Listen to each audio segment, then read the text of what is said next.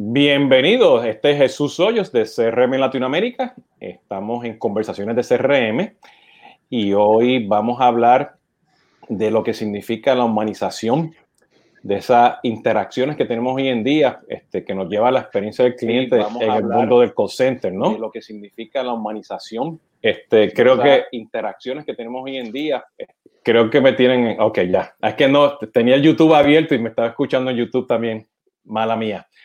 Este, hoy no, no, este, bueno, regresa Esteban Koski, como ya saben, que nos pues, da un live stream sí, un live stream no y hoy pues nos está este, este, acompañando y este, después de muchos años pues este, María Eugenia García, directora general del IMT, ya mismo este, dejo que ellos hablen, hagan sus su, introducciones formales.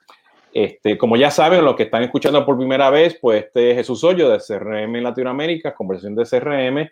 Estamos en, eh, vivos en LinkedIn, estamos vivos en YouTube, Twitter y Facebook y eventualmente pues esta grabación la subo a Instagram y luego, pues, en este, versión podcast, pues, en, los Spotify y los, y los SoundClouds y los Apples este, que están allá afuera, ¿no? Entonces, cuando nos estén escuchando, pues van a estar aquí disponibles. El tema de hoy justamente tiene que ver qué significa esta humanización este, en el mundo de, del call center. Y voy a poner la palabra call center, contact center, multichannel, como la queramos llamar, ¿no? Vamos a, vamos a tratar de hacer esa definición, ¿no? Este, eh, y como ya saben, anteriormente, pues con Esteban hemos estado hablando mucho, pues, las interacciones versus las experiencias, ¿no? Eh, y pero queremos hablar qué significa todo eso, ¿no? Ese contexto. Entonces, voy a dejar primero que Eugenia se, este, bueno, Eugenia se presente, diga quién es ella, este, la trayectoria que tiene, porque tiene muchos años en este mundo de, de, de, de call center, ¿no? Bueno, Eugenia, bienvenida, muchas gracias. ¿Estás en mute todavía? Muchas gracias a ti, eh, Jesús. Ya me escucho bien, ¿verdad? Perfecto. Muy bien, y también Esteban. Y bueno, pues sí, eh, efectivamente ya este, eh, el IMT cumplimos 30 años en un mes más. Y entonces, bueno, nuestra misión es impulsar el desarrollo de las mejores prácticas en las relaciones empresa-cliente. Entonces, eh, pues ya desde hace muchos años estamos con estos temas de, primero como IMT, como telemarketing, después la palabra call center, porque ya no solo era telemarketing, sino habría que abarcar más cosas. Y luego, de hecho, era centros telefónicos y comercio electrónico, entonces íbamos como sumando cosas. Eh, y después nos dedicamos también a los centros de contacto, ya con mayor evolución, y luego al tema, desde el principio también al temas de Customer Experience. Yo creo que ha sido el nombre del juego durante también todos estos años. Se le ha llamado de diferentes maneras, ¿no? Customer Experience Management, etcétera, pero el caso es que ya desde hace, pues, más de veintitantos años ya estamos en este tema. Y bueno, pues tengo el gusto de conocer a Jesús también desde hace mucho tiempo como colega analista del sector y bueno, pues me da mucho gusto el que me hayas invitado. y pues eh, adelante. Excelente. Fíjate, este, y pasé la transición para que este, Esteban diga quién, quién es él. Que, eh, eh, por, ahí, por ahí me enteré, Esteban, que tiene un nuevo título, te dicen el explicador. El explicador. Este, explicador, porque fíjate, este, bueno, Eugenia mencionó el tema, o sea, aquel tiempo era telemarketing, ¿no? Y ahora pues, este, ahora, ahora todo es CX, ¿no? Experiencia del cliente. Y en aquel tiempo sigue haciendo experiencia del cliente, lo que pasa es que no lo teníamos muy claro, pero al final del día, pues, este, eh, es otras cosas que, bueno, espero que podamos hablar hoy, ¿no? Esteban, ¿quién tú eres? Esteban Kolsky, eh, soy el Chief Evangelist de, uh, para CX en SAP y el, uh, el, explicador en jefe, como me, como me dicen ahora porque explico todo de una manera muy uh, sensata, me dicen. Yo no lo creo, pero es lo que me dicen. Uh, que tengo 30 años de experiencia trabajando en call centers y help desk y sistemas de, de marketing y ventas y todo lo que tiene con los uh, usuarios. 20 años como analista y un año y medio casi ahora en SAP, tratando de dirigir la estrategia y el, el el, mensaje de SAP en, relación a la experiencia del cliente. Bueno, perfecto. Entonces, este, lo que... Wow, eso suena bien. Suena como que sé lo que estoy diciendo ahora. Sí, ¿verdad? Sí. Este, vamos a hablar entonces, y la pregunta se la pongo, te la, pongo, Eugenia, para que tú este, rompas el hielo, ¿no? Este, la pandemia esforzó mucho, pues, empezar a utilizar, pues, muchos mucho de estos canales hoy en día que tenemos este, este de, de mensajería, ¿no? Eh, eh, los WhatsApp, ¿no? Eh, inteligencia artificial, este, y al final del día, pues muchas veces pues son IBRs glorificados, ¿no? De una forma u otra, ¿no?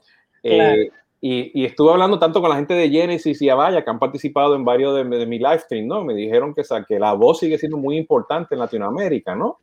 Especialmente en telemedicina, ¿no? Este, sector de salud, ¿no? Gobierno.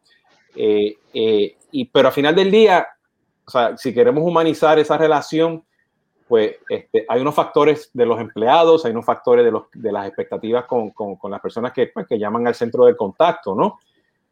¿Cómo tú ves eso? ¿Cuál ha sido la experiencia que tú has visto en México? O sea, este, para poder manejar todo, toda esa experiencia. Bueno, para manejar, para manejar, vamos a hacerlo más sencillo, porque ese es el punto que eventualmente Esteban va a hablar, para manejar la interacción en ese momento. O sea, ¿qué significa humanizar esa interacción, esa llamada telefónica, ese mensaje, ese IBR? ¿Qué significa eso?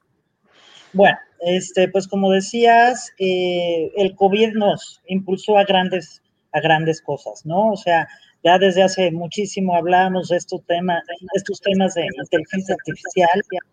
¿Se oye eco? No, te oigo bien. Ah, eh, ya desde hace muchísimo hablábamos incluso del teletrabajo. Nosotros, este, ahora que revisamos nuestro congreso y la temática, pues desde 2006 hablábamos de teletrabajo, pero no era una realidad, o de temas de la transformación digital, pues ya hace algunos años, etcétera. Pero yo creo que el COVID vino a destapar todo esto. Es decir, el año pasado yo creo que todas las organizaciones, y aquí fue el caso en, México, que cuando nos cae el COVID inicialmente entramos en estado de shock, pero luego las empresas responden muy ágilmente y empiezan a, garantizar la continuidad de, la operación y a incorporar también eh, nuevas tecnologías, nuevos modelos y esquemas de trabajo con el personal, con retos súper importantes, con las autoridades encima, tratando que garantizaran la, la, pues vamos a decir, la salud de los trabajadores, armando todos los esquemas de teletrabajo, etcétera, etcétera. Entonces, bueno, a lo largo de estos años, este tema de las tecnologías, pues ha estado de alguna manera disponible y cada vez más eh, vamos a decir, al alcance de diferentes organizaciones hasta pequeñas, ¿no? O sea, este tema de los chatbots, de la inteligencia artificial, de herramientas analíticas, etcétera, pues había estado desde hace ya algún tiempo en ese sentido esta tecnología disponible. Y eh, por otro lado, en el consumidor prevalece la necesidad de la parte humana. Finalmente, cada vez, de hecho, eh, pues hay una mayor humanización en las personas y a raíz de esta nueva era que estamos viviendo, también las personas eh, nos, eh, eh, nos como convertimos en alguien que, fuera mucho más sensible, ¿no? recuerdo que, por cierto, en el tema de CRM, que decíamos, bueno, es más bien la parte racional del, del cliente o del consumidor y el Customer Experience Management, desde hace tiempo hablamos de que es la parte emocional y la gente actúa más motivada por sus emociones que por sus razones, ¿no? Entonces, la parte humana sigue prevaleciendo. Es decir, sigue la necesidad, no necesariamente hablar con otra persona, interactuar, pero sí de responder ágilmente, que, me, que conozcas mis necesidades, que me des una calidad en el servicio a través del canal que a mí me interese eh, y que sea un tema eh, vamos a decir, amigable, que para mí sea accesible, que no me complique eh, las tecnologías siendo de cualquier generación, ¿no? Ya sea desde los eh, alfa, que desde luego no quieren interactuar telefónicamente con nadie, hasta los baby boomers, que bueno, eso lo hacemos con, digo ya, afortunadamente ya estamos evolucionando porque yo digo que no es un tema de edad, es un tema de, de cómo actúas. Pero a lo mejor ya revolví muchos esos eh, conceptos. El, tema es que en, la, en el ser humano, en nuestros consumidores, pero antes en nuestros empleados, la humanización es lo más importante. podemos tener las mejores tecnologías, pero la parte humana de facilitar los accesos, eh, hacerlos amigables, entender sus necesidades, establecer empatía a través de cualquiera de los canales, eh, es lo más importante. Entonces, por eso hablamos no solo de la humanización de los contact centers, sino del tema de la experiencia del cliente, ¿no? Cómo llegar a la parte, eh, vamos a decir, emocional y racional del individuo para que tenga la mejor experiencia. Porque sabemos que el, eh, uno de cada tres personas, si no tiene una buena experiencia, se va a ir, ¿no? Este, o sabemos que el, el 40, el 50% de las personas toma acciones por una buena experiencia, tiene reacciones impulsivas y consume productos o servicios por una buena experiencia. Entonces, a eso me refiero con la humanización de la experiencia en el centro contacto o la experiencia del cliente, porque justamente fue la temática de nuestro último evento, que fue el Congreso 25, que fue por primera vez virtual, hace justamente un mes, hoy hace un mes estábamos en eso, y eh, pues tiene mucho que ver en la parte de cómo administro a mí, o cómo desarrollo a mi talento, cómo desarrollo mi relación con el cliente, cómo desarrollo los diferentes canales. Esteban, estoy escuchando aquí a María Eugenia, o sea, y la parte racional y emocional, ¿cómo, ¿cómo tú puedes medir eso ahora con todo este tema de, los datos? Mezclar emociones e información es, es inútil. La parte de información y de datos es una parte racional y, y estoy respetuosamente en desacuerdo con un montón de lo que dijo. que me veía seis sacudiendo la cabeza, ¿no? Esto, es parte de la conversación, ¿no? Me encanta. Sí, pero el, tema es que no hay, no hay, nada emocional acerca de la experiencia del cliente, no hay nada emocional acerca de eh, manejar información para crear una buena experiencia, no hay nada, no hay nada emocional acerca de empatía. La empatía, que es como la sostenibilidad de la, de la compañía, es algo que las compañías usan para hacerse humanos, para pensar que están de acuerdo con los clientes pero que no le dan ni siquiera más de dos centavos de, atención en ningún momento. Si está la compañía entre hacer una decisión de ser más empáticos con el cliente o tener un proceso más, más saludable, se inclina para el proceso, para el proceso, no para la empatía.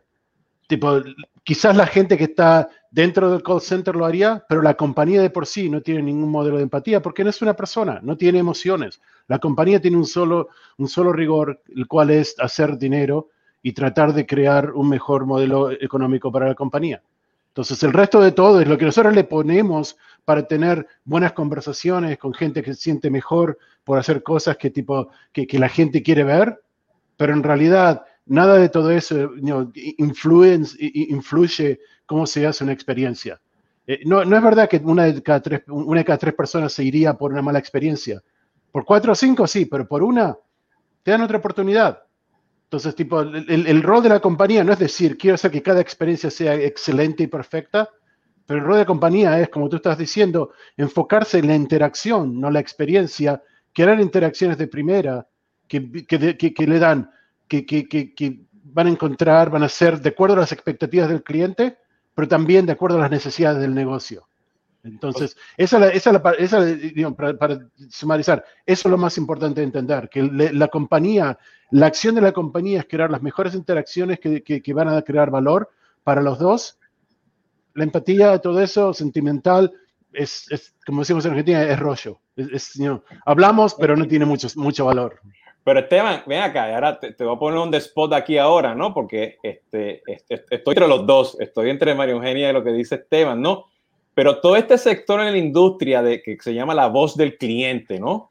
Este, que, que, que, pues, que te tratan de traducir la parte emocional, ¿ok? Que está hablando este María Eugenia, ¿no? Este, los services, los, los, los, NPS, ¿no? Todas esas cosas que tú quieres entender un poquito de la parte emocional que tú tienes este, del cliente. ¿Dónde, ¿Dónde encaja todo eso entonces para poder medir? Porque al final del día, ¿sabes?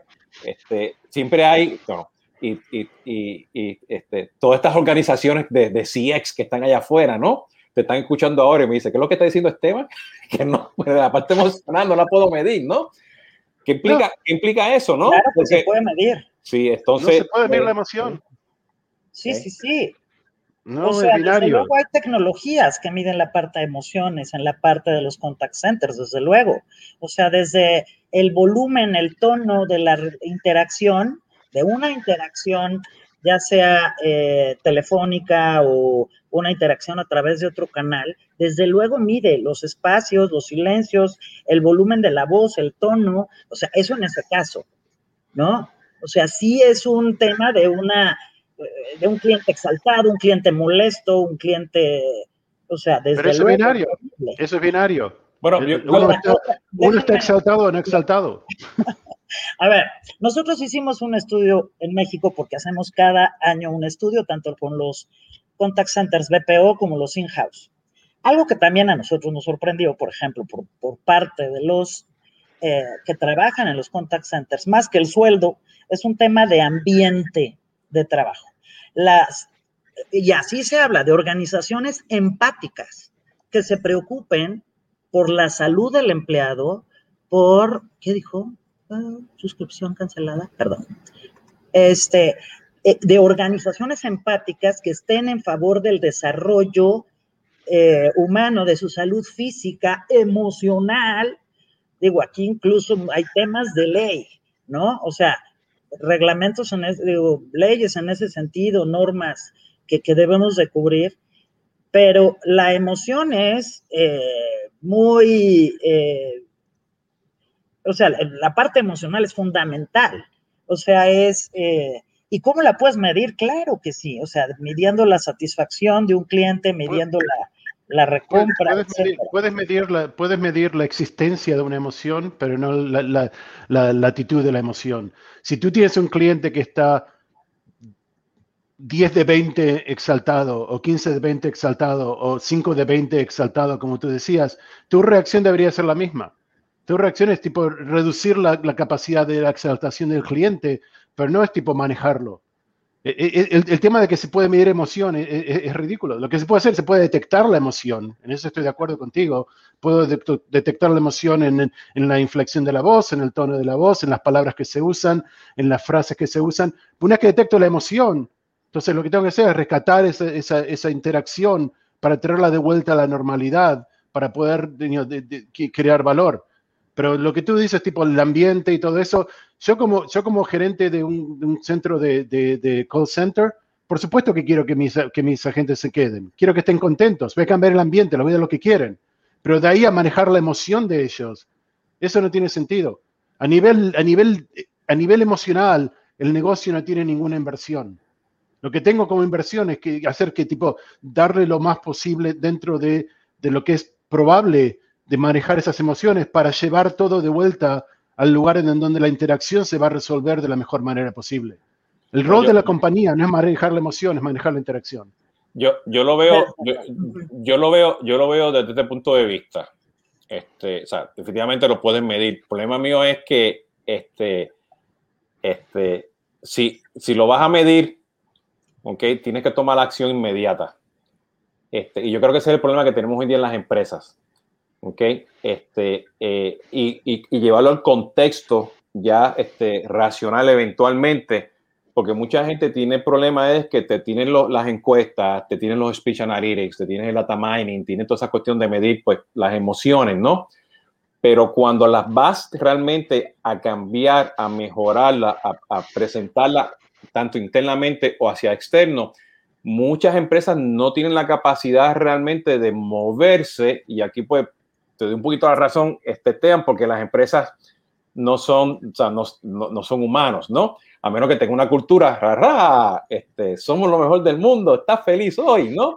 Pero detrás de esa sonrisa en la empresa, si eres feliz, a lo mejor no hay nada. O sea, no, no, porque el, el apoderamiento final ya está, está en, en los datos. Y yo he visto, yo he visto muchos call centers, yo he visto muchas este, actividades de redes sociales que quieren analizar el sentimiento de la voz, el sentimiento del, de- pero no, no ejecutan, lo entienden y dicen, ah, tenemos que cambiar la percepción. Entonces se vuelve un tema de branding versus un tema de realmente arreglar esa interacción, arreglar ese problema, Eso, arreglar eso. esa emoción. Y yo creo, yo creo que aquí al final del día, pues muchas empresas este, o no lo miden, no lo quieren medir, o lo están midiendo, pero lo vuelven un tema de relaciones públicas, un tema de branding, ¿no? A menos Podemos cambiar la palabra, puedes cambiar la palabra medir a detectar. Yo no tengo problema en detectar la emoción, yo tengo problema con medir la emoción. La emoción no se puede medir. Yo estoy enojado o no estoy enojado, no estoy 10% o 20% enojado.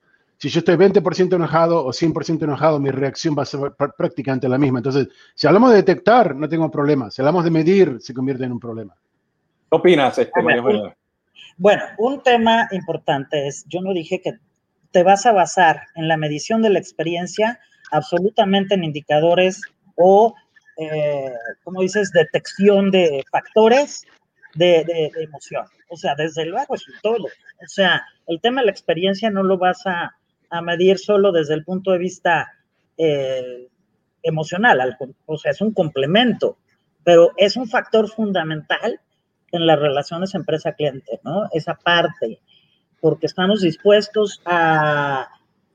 Eh, para no insistir con el tema, eh, yo creo que podemos pasar a otro tema para no clavarnos en eso. Este, pero bueno, la parte racional y emocional es fundamental y la parte justamente de humanización es justamente todas estas tecnologías que están disponibles, es cómo las hacemos para relacionarnos con el cliente para obtener negocio. Y ¿no? Entonces ahí, para ya no clavarnos en ese tema, si les parece. No, pero no, es una cuestión de clavarnos, porque creo que donde empezó Jesús es donde estamos, ¿verdad? Para mí la experiencia no es manejable ni, ni, diseñada ni creada. La experiencia es lo que el cliente experimenta, experiencia dentro de lo que está haciendo. Entonces lo que estamos hablando you know, es, es, cómo puede hacer la compañía para crear mejores interacciones. Y en mi opinión, la mejor interacción no viene de la mano de tipo de medir o de tratar de reaccionar a una emoción, pero tratar de detectarla y rescatarla para traerla de vuelta a la normalidad. La compañía tiene como objetivo principal en cualquier, en cualquier interacción crear un valor para los dos, para el cliente y para la compañía. Para llegar a ese modelo, tenemos que siempre estar en el modelo de, de, la mejor manera posible. Para llegar a la mejor manera posible es rescatar todos esos problemas y deshacernos de los problemas y traerlo de vuelta hacia el medio, ¿verdad? Entonces, eh, eh, no es una cuestión de quedarnos clavados, pero es una cuestión que tipo, no es una cuestión de emoción, tampoco es una cuestión de proceso, es una cuestión de entender que la compañía tiene un rol y el, cliente tiene un rol. Y el rol de la compañía es crear la mejor infraestructura posible para, para, para hacer las mejores interacciones posibles. yo, yo, yo, lo veo desde este, este punto de vista porque, este, o sea, si quiero detectar o medir por cualquiera de los bandos que están allá afuera escuchándonos, ¿no? este, eh, si, si yo quiero ir tener una interacción en el call center, igual hacer una llamada telefónica, hoy en los tiempos de COVID, mis expectativas es que eso esté funcionando by the book. O sea, y que, o sea, pero, entonces las empresas que hoy en día no tienen este, trabajando 100% su call center, hablando pues de un call center que va a llamar por teléfono, ¿entiende? Porque esté funcionando. Y todo un ejemplo particular, yo estoy ahora por llamar a la agencia de seguro social aquí en Estados Unidos porque aparentemente alguien me robó mi identidad en la página web. Y me dijeron, llama por teléfono. Y yo estoy pensando en llamar por teléfono. Yo me tengo que preparar emocionalmente.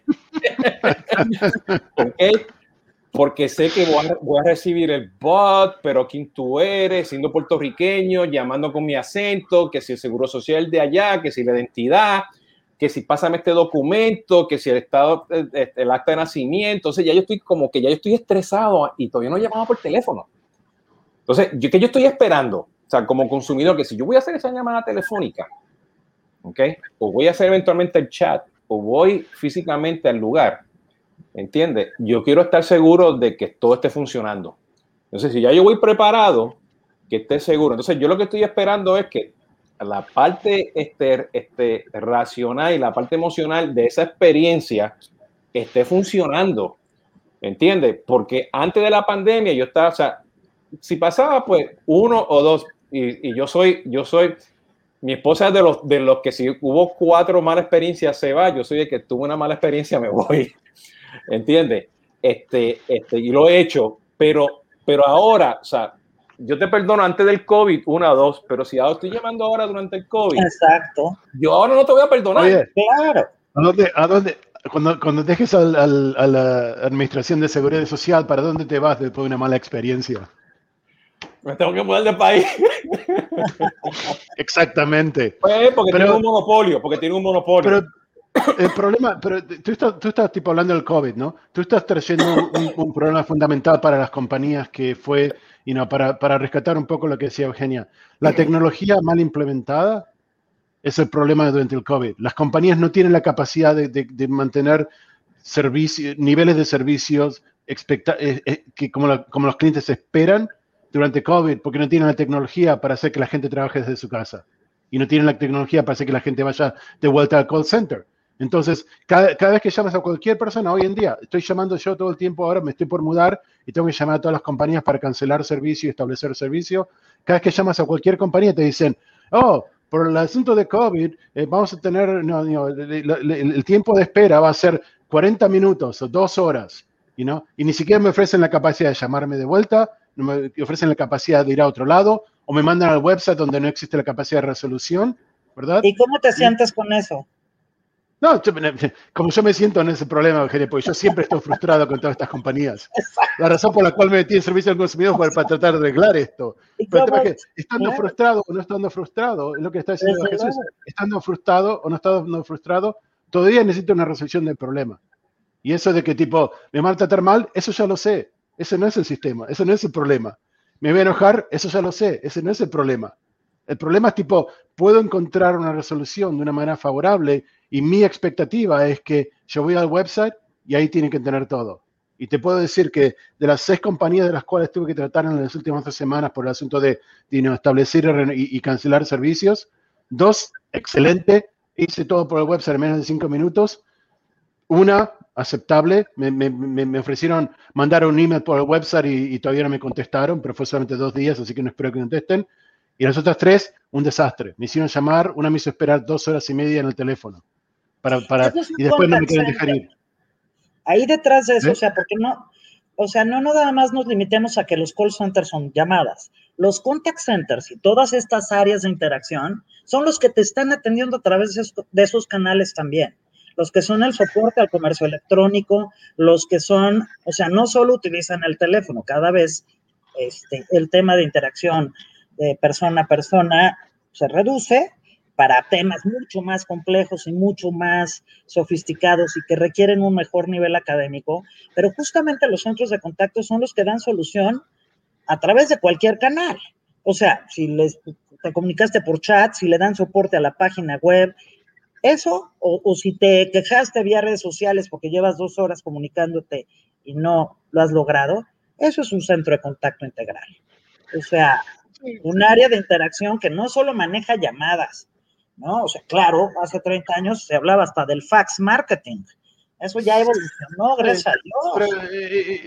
Pero, eh, eh, el, tema es que más allá, más allá de cuántos canales puedas manejar, es la, resolución de la interacción el, objetivo, no canales. Entonces, puedo mandar un email, pero no contestaron. Puedo ir al website, pero no existe la capacidad de hacerlo. Puedo entrar con chat, pero me dicen que tengo que llamar o mandar un email o ir en persona.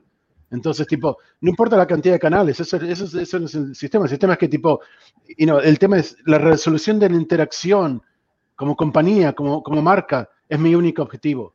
El resto es, es ruido, y no, básicamente. Pero déjame, déjame tener esta pregunta, este, Eugenia, porque o sea, tengo aquí, o sea, la tecnología mal implementada es parte del problema, ¿no?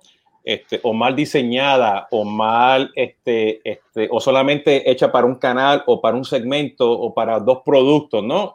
Y con ese tsunami del COVID, ¿cómo tuviste eso en el mercado mexicano? O sea, este, eh, eh, cambiar la tecnología, moverse para, porque si te llama un Esteban por teléfono, te manda un email, pues le puedas ofrecer el servicio a Esteban. O sea, ¿cómo tuviste eso en México, no? Bueno, pues hubo un, te digo, al principio era como garantizar la continuidad y entonces empezó en shock, pero las empresas fueron justamente relacionándose con los proveedores e incluso las ventas de los distintos eh, proveedores que ofrecen soluciones muy específicas crecieron, o sea, se vieron reflejadas. El tema del crecimiento en la nube, o sea, de temas a la nube que no había tenido un crecimiento importante, se presentó en este último año del 2020. Este, la adquisición y el diseño de, incorporación de tecnologías como chatbots, este, todos esos temas fue cada vez más eh, importante. Entonces, la respuesta a las organizaciones, eh, pues fue en algunos muy ágil, o sea, es como, como comentan ustedes, o sea, puedes estar esperando dos, antes, eh, durante la pandemia, bueno, durante el inicio de la pandemia, porque seguimos en ella, la gente estaba mucho más tolerante, ¿no? A, retrasar, a que la respuesta fuera eh, tardía, etcétera. Pero en este momento ya no, y yo creo que justamente las empresas están evolucionando en ese sentido. Por eso digo que la transformación digital pues fue súper acelerada por el COVID, afortunadamente, ¿no? Este, entonces la respuesta de las organizaciones fue fue incorporar tecnologías, eh, pero no solo tecnologías, sino también diseñar, sino la experiencia del cliente, el journey mapping, ¿no? A través de qué canales para los diferentes mercados que cada uno tiene. Bueno, yo, yo, yo, sigo, yo sigo diciendo, y por las diferentes charlas que he tenido, ¿no? Porque estamos utilizando la palabra transformación digital muy, muy abiertamente, todo el mundo en la industria, ¿no? Sí. Este, yo creo que fue o sea, la transformación digital empezó desde que pues ya tenemos pues un, un Android, un iPhone, ¿no? En, en las manos, ¿no? Este, este, lo que fue fue que aceleró a que empezáramos a pensar que tenemos que empezar a hacer transformación digital. ¿Ok? Este, estamos usando más canales. Aceleró, este, eh, aceleró, aceleró, todo ese proceso. Aceleró la, la, la, adopción de las tecnologías. Que estamos discutiendo hace 15 años como transformación digital. O sea, la mayoría de las compañías están en la segunda o la tercera generación de transformación digital. Entonces no es que tipo tenemos que, hacerlo, tenemos que tipo adoptarlo como, como, manera de trabajar. Y eso fue lo único que, que, aceleró, fue tipo entender, volviendo a donde tú empezaste, Jesús, entender el tema que los datos es, es la base de todo lo que hacemos y cómo se utilizan para optimizar los procesos, personalizar los, los perfiles y crear valor para el cliente y para la compañía. Eso es lo que tipo eh, COVID aceleró. En, en, en, el tema de COVID, hablar hoy en día de COVID existiendo es, es, es, es, antiguo. La mayoría de las compañías ya se movieron más allá. Sea, dijeron, ok, pasó un año, entendimos lo que tenemos que hacer, ahora vamos a empezar a implementar y seguir para adelante. Sin esa implementación, hoy no estaríamos donde estamos. Estaríamos todavía tratando de entender qué fue lo que pasó. Pero es la, adopción y la implementación que se aceleró que, que es el valor aquí. Bueno, déjame hacerte la pregunta específica, este, Menogenia, porque esa, ¿qué tanta de, de esas, en el mercado mexicano o los otros mercados que tú estás trabajando, qué tanto esta transformación digital realmente está enfocada al cliente? Porque estamos hablando aquí de humanización y decimos que queremos medirlo, no podemos medirlo, detectar, ¿no? Y podemos tener diferentes opiniones al respecto, pero ¿cuántos realmente lo están haciendo porque realmente quieren acercarse al cliente? O simplemente están haciendo journeys a base de productos, journeys a base de canales, ¿entiendes? Y no realmente todavía no lo están haciendo enfocado al cliente. ¿Cómo tú ves eso? Bien, bueno, antes quería comentar una cosa con la que sí estoy de acuerdo con Esteban, el tema de la personalización, ¿no? Dentro de la humanización, la personalización juega un rol fundamental y que tiene que ver justamente con esta mezcla, eh, con este aprovechamiento de las tecnologías. Ahora, con respecto a qué tanto las empresas lo están haciendo en un sentido de enfoque al cliente, por un lado tiene que ser, tiene que ser con enfoque al cliente, pero nosotros justamente este estudio que hacíamos regularmente, haz de cuenta, en el mes de julio terminaba, eh, eh, empezábamos las, el, pues, la aplicación del cuestionario tanto de BPOs como de in-house. Lo retrasamos porque en julio pues todavía algunos estaban en estado este, de shock todavía. Pues, muy preocupados no iban a tener tiempo para respondernos o lo que sea. Entonces, por eso lo hicimos a final de año. Nos vimos un crecimiento, digo, tengo ese crecimiento por cada uno de los de las tecnologías o de las plataformas, pero un crecimiento importante de en promedio de todas estas nuevas eh, digo, no, no nuevas, porque no son tan recientes, pero de todo este tema de chatbots, de todo este tema de plataformas para manejar las redes sociales, de herramientas analíticas, etcétera, de un 30% en promedio.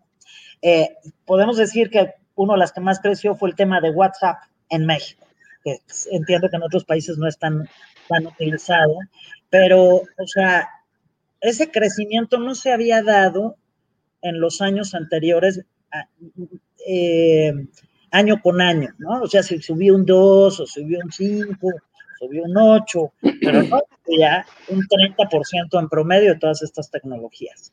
Y el enfoque sí es justamente, o sea, desde luego es un gran reto eh, el hacerlo justamente pensado en el cliente, pero además también justamente pensando en cómo soy más productivo, ¿no?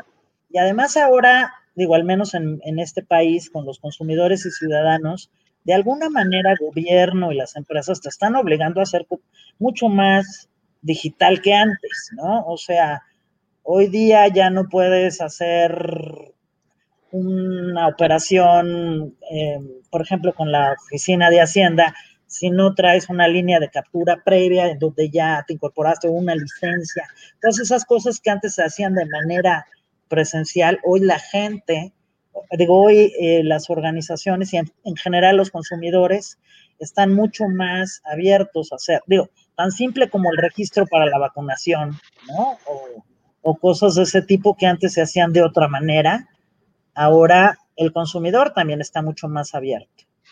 Pero, este, este mi, mi, vacunación. Vacunación. Pero fíjate, bueno, Eugenia, este, ¿sabes por qué quise hacer la pregunta? Porque mencionaste ahora, o sea, tenemos un enfoque en el cliente, o ser más productivos o ambos, pero durante, la pandemia y después todavía yo tengo amistades en México que me dicen, Jesús, tengo que irme porque tengo que ir al banco a hacer la fila porque tengo que enseñarle la prueba de la transacción que hice. Y yo digo, pero, pero estamos, estamos en COVID, vas a hacer la fila entonces, ¿por qué los bancos todavía te están pidiendo eso físico, que tienes que ir a hacer la fila y cuestiones, ¿no? O sea, y, en Ciudad de México, con la densidad que hay, te vas a un banco, pues la fila van a ser tres bloques, ¿entiendes? Y vas a perder todo el día. Entonces yo me pongo a pensar, ¿está ese banco o ese punto de retail preparado realmente para enfoque al cliente? Porque eso no es enfoque al cliente, y todavía ni siquiera es más productivo. O sea, es como que todavía tiene tsunami y no lo están pensando. Me imagino que eventualmente lo arreglarán, ¿no? Pero ha pasado un año y todavía tengo estas conversaciones con amistades mías en México, ¿no? Y, sé que se repite en otros lugares, ¿no? Ajá, bueno. Pero eso, es, el hecho de... Personal... Ah, perdón, adelante, Esteban. No, no, debe ser. Eso es el hecho que las compañías, y, antes que terminemos, quiero, quiero tipo contestar la pregunta que hizo Mauricio antes, si podemos, pero you know, e, e, ese es el hecho. Lo que tú estás describiendo es el hecho que el banco no tiene entendimiento de las necesidades de las expectativas del cliente. Ah, como banco como compañía, no como persona. Una persona que trabaja en el banco, que trabaja eh, eh, enfrentando al cliente, entiende la frustración. El banco como compañía no la entiende. Entonces, cualquier tecnología que le des para entender eso, lo va a ignorar, porque nunca tuvieron la, mentalidad de entenderlo. Es lo mismo que pasa con aerolíneas. Pero, cuando dices... Es lo mismo que pasa con... Pero cuando dices el banco, pero cuando dices el banco, son los ejecutivos del banco. Obviamente. Pero es lo mismo que pasa en las líneas aéreas en los hoteles y que están empezando a cambiar, es lo mismo que pasa en las, las, fábricas, es lo mismo que pasa en la mayoría de, las compañías grandes, porque los ejecutivos están totalmente desconectados de, lo que está pasando en, el contacto con el cliente y no les interesa, porque para ellos no hay, no hay, no hay tipo, no, no hay cambio. Ahora, cuando los clientes empiezan a irse, o cuando los clientes empiezan a tipo dejar de transaccionar con ese banco porque hay alguien que los trata mejor, entonces ahí van a notar eso y es lo que pasó en los hoteles. Los hoteles estaban siendo, y las líneas aéreas ofrecen servicio pésimo, pero a los clientes empiezan a ir y tienen que darse cuenta que tienen que hacer algo al respecto. Entonces, vamos de vuelta a lo mismo. Solucionar el tema de la interacción es, es, el valor que puede ofrecer la compañía. Disculpa. Ah, bueno, este, de lo que comentabas en el banco, por ejemplo, en lo personal, yo no he asistido al banco en años. O sea, habrá que ver qué tipo de operaciones están realizando, qué tanto usan aplicaciones móviles, o sea, te digo, en lo personal y también no hablo como persona física, sino también hablo como persona moral. El banco que tengo, que no tengo que decir el nombre, o sea, vienen los ejecutivos, aún con COVID, totalmente protegidos, si fuese necesario. O sea, habrá que ver qué banco o qué tipo de operación quiere hacer. Digo, si es una operación en cash, pues tiene que ir tendría que ir o tendría que ir un cajero permanente. Yo, y yo creo que muchos de mis colegas, digo, de no sé, colegas y amigos, no vamos al banco.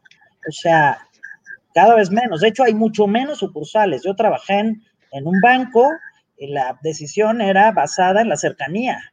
Hoy, pregúntame cuántas sucursales tiene ese banco. No sé si lo mismo ha pasado en sus países, pero hay mucho menos sucursales. No, no, totalmente, pero yo, yo he tenido la, la, la, mala experiencia de un banco grande, grande mundial, que me dice que tengo que ir a la sucursal para buscar un pedazo de papel, ¿no? Este, este o sea, aquí, aquí me, ha pasado también, ¿no? Pero fíjate, este, bueno, Genia. Tengo, tengo, que ir al banco, tengo que ir al banco hoy a la tarde para mandar una transferencia de fondos que es más del, del balance mínimo que, que, ellos, del balance máximo que ellos me dejan, que, que es ridículo.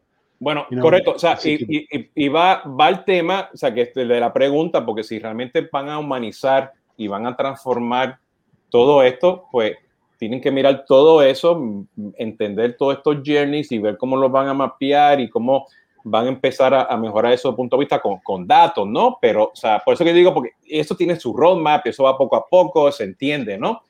Pero esta vez me, me pongo a pensar, hmm, realmente lo entiende. Por eso fue que yo creo que aquí estamos hablando, amor, de lo mismo, ¿no? La empresa y los empleados, los ejecutivos que no están viendo las cosas en el día a día, porque esos son los que tienen que tomar, tienen que tener el coraje y empezar a, entender los datos, entender las emociones de, o la falta de emociones de Esteban, ¿entiendes? Para poder ejecutar, ¿no? Y vas a decir algo también, este, María Eugenia. Eh, eh, no, bueno, pues digo, hay un tema, ya no recuerdo exactamente qué iba a comentar, pero es un tema de que es un sector de personas atendiendo a personas. O sea, sean representantes de una empresa, o sea, no es una empresa, un ente sino es, son personas, o sea, hay, equipos que trabajan y estoy de acuerdo con ustedes que hay mucho que hacer en este tema de, tener ese enfoque centrado en, el cliente. Sin embargo, hay muchos equipos que trabajan arduamente por facilitar los accesos, porque la gente no tenga que ir al, este, personalmente, por mejorar la experiencia, ¿no? Eh, independientemente de cómo se diseñe, etcétera, pero desde luego el nombre del juego es la experiencia y hay personas detrás de todas las organizaciones eh, desarrollando estrategias, incorporando tecnologías, mejorando el engagement con su personal para finalmente mejorar la experiencia del cliente. Entonces, yo creo que sí somos personas. O sea, detrás de todo esto hay personas representando a todas estas organizaciones. Pero bueno. yo, no, no, no yo, yo, quiero mencionar algo, pero voy a decir al final justamente lo que acabas de decir, pero este, no sé, eh, Mauricio puso dos, dos, dos, dos, dos preguntas aquí, Esteban. Sí, me preguntaba, de acuerdo eh, ¿Cuál es el rol de, que, tiene Speech Analytics, ¿no? el, análisis de, la conversación? Eh, y, en realidad lo que es, Speech Analytics tiene dos, roles. Uno es, como decía Eugenia, entender la emoción quizás del cliente, ¿no? Si están frustrados, si están exaltados, si están contentos. Y no, entonces podemos proveer eso como, como dato adicional eh, de los 150 datos que usamos para crear un perfil y entender a un cliente, eso son de uno a cinco datos, ¿verdad? Pero lo más importante es que el, el, rol de, de, Speech Analysis es entender que dos cosas. En primer lugar, la voz no ha desaparecido, tenemos que, tenemos que analizar la voz, y no, como, como se nos presenta. Y segundo, que la manera de crear perfiles más completos es, es, es capturar cuanta más información se puede acerca de, del comportamiento y de, la interacción de la parte del cliente. Y es donde Speech Analytics empieza a ser interesante. Entonces, puedo ver cómo tú te manejas en una interacción y qué es lo que tipo te, quieres hacer y qué es lo que necesitas. Y puedo capturar información automáticamente usando Speech Analytics para crear un mejor perfil, para crear una mejor resolución. Ese es el rol básicamente que tienen dentro de la emisión de la conversación y el mensaje. La emoción que se captura, que es 1, 2, 3, 5, 10, you partes de los 150 eh, modelos, de, los 150 variables que, hacen parte del modelo del perfil. Así que no es, no es lo fundamental, pero es parte de, eso, ¿verdad?